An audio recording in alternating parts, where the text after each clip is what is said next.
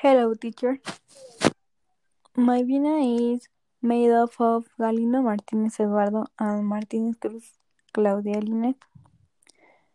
This time we will present dialogue about some of your past holidays. I hope you like it. Thank you for attention. Today's topic is holidays. We begin.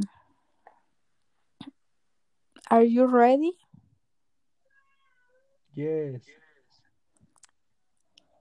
Okay. Hi, Eduardo. Who are you?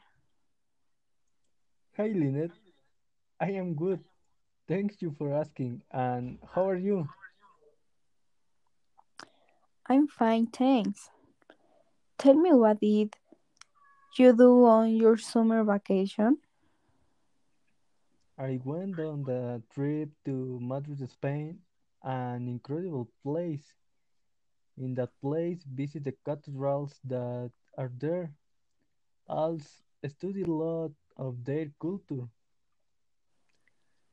How amazing! And you? What did you do on your summer vacation? I went on a trip to Norway. Norway. Yes!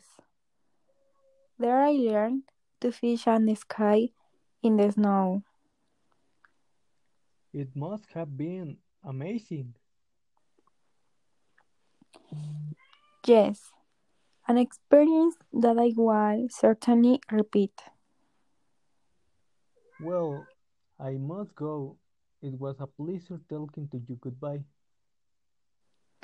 Equally, goodbye.